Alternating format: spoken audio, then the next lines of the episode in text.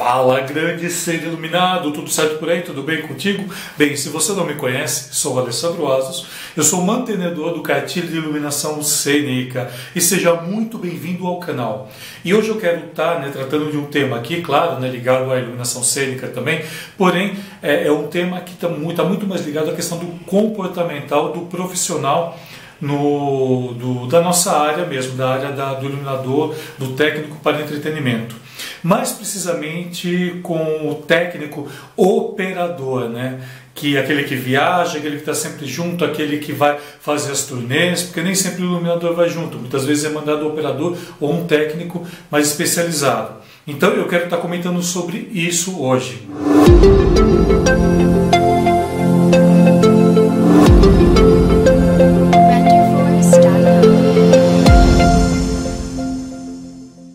que eu quero estar comentando é o seguinte, né? depois que começou o que eu chamo de toda essa questão de revolução né, digital, ou seja, depois que, que os aparelhos robóticos, os LEDs, né, adentraram o mercado do entretenimento e agora, é, recentemente, recentemente né, enfim, né, algum tempo já participa também do, do, do teatro, muitos locais têm é, esse, esses aparelhos para que a gente possa trabalhar de uma melhor maneira. Consequentemente, nós temos também consoles de iluminação né, para que a gente opere cada vez com maior precisão, com maior técnica, com maior, é, é, com, com maior engenhosidade, vamos dizer assim.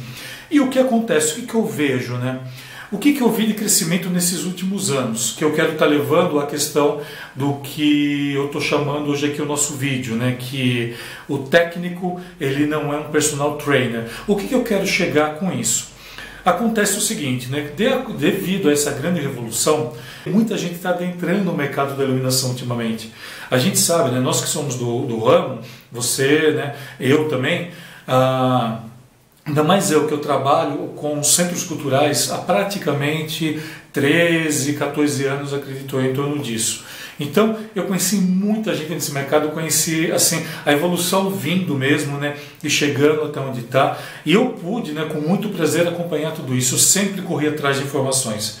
Mesmo quando deixava um pouquinho centros culturais ia trabalhar com companhias viajando, eu sempre tentei é, é, saber o máximo, sempre li a respeito, né? E, e hoje em dia eu tenho uma certa especialização, entendo um pouco, perto do que você tem, eu acho que eu deveria entender muito mais, mas eu tento entender e, e, e cada vez mais né, tá, é, compreendendo o que o mercado tem para gente.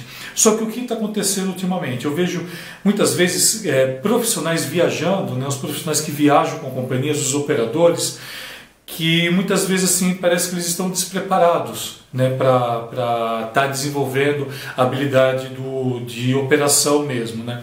Até alguns anos atrás era muito assim era muito mais prático né, de se trabalhar a questão da operação numa mesa porque você tinha toda a mesa analógica, né? você tinha todo o sistema, você ia fazendo do, durante é, durante o espetáculo, né? enfim, tinha ainda questões, era muito mais analógico. Hoje em dia, com o digital, ele é um pouco diferente. Com o digital, a gente tem que pensar um pouco mais. O digital ele requer uma lógica de pensamento um pouco diferente. Porém, a forma de operação, né, ela não mudou. O que mudou foi a forma com que a gente conduz tudo isso daí, toda essa, toda essa prática mesmo da questão operacional no console.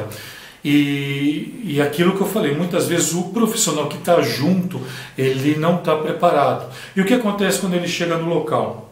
Que eu percebo muito. Às vezes pede uma infinidade de equipamentos não sabe lidar com aquilo. Ele depende muito dos técnicos do local, dos técnicos que estão é, locando material para poder fazer as coisas. E eu serei muito sincero nessa questão.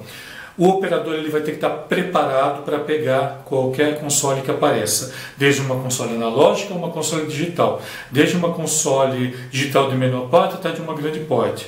Ah, mas de repente, ah, mas é muita coisa para aprender. Sim, é muita coisa para aprender sim.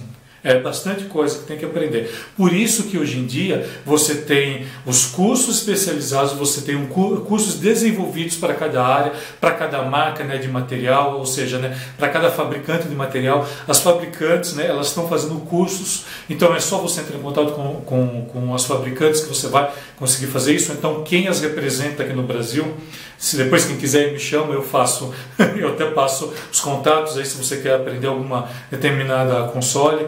Né? E por que, que eu estou dizendo isso? Porque você chega no local completamente despreparado.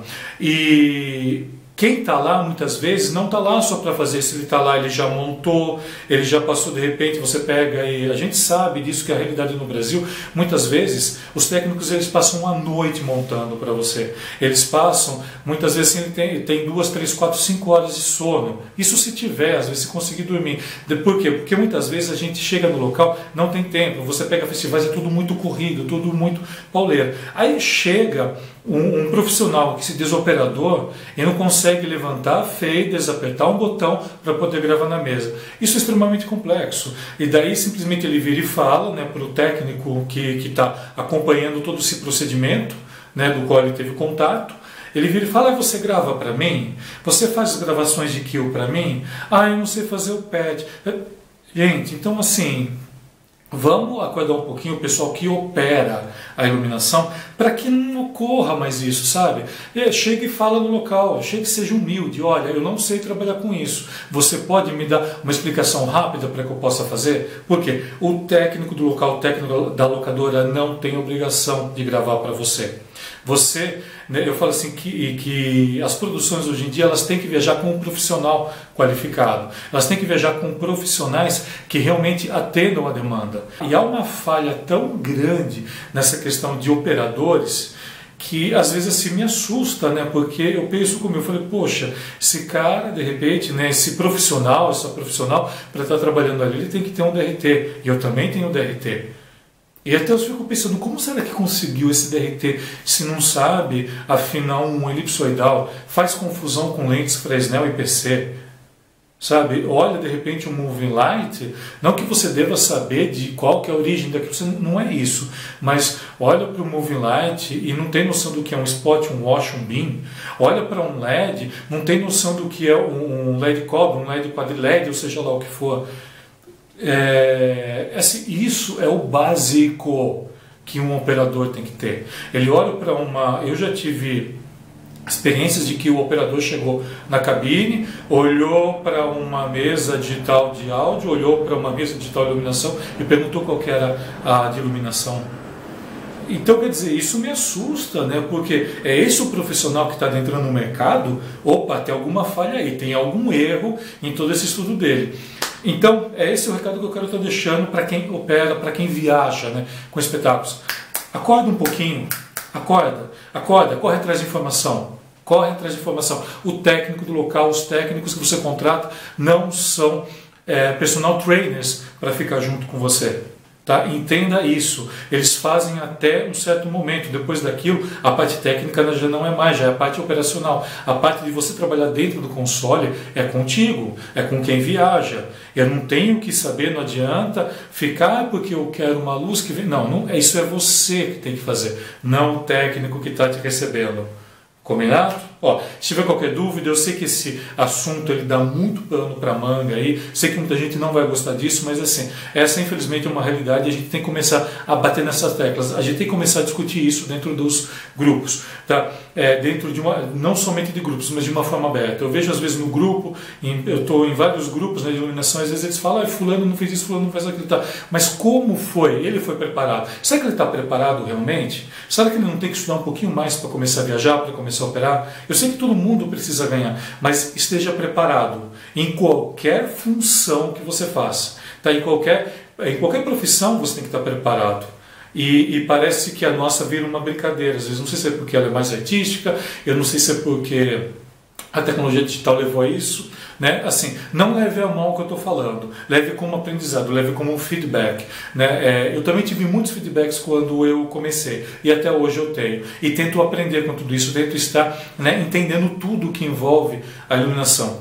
Beleza? Então, combinar qualquer coisa entre em contato comigo. Ó. Então, eu te convido agora. Bora, bora iluminar o mundo? Música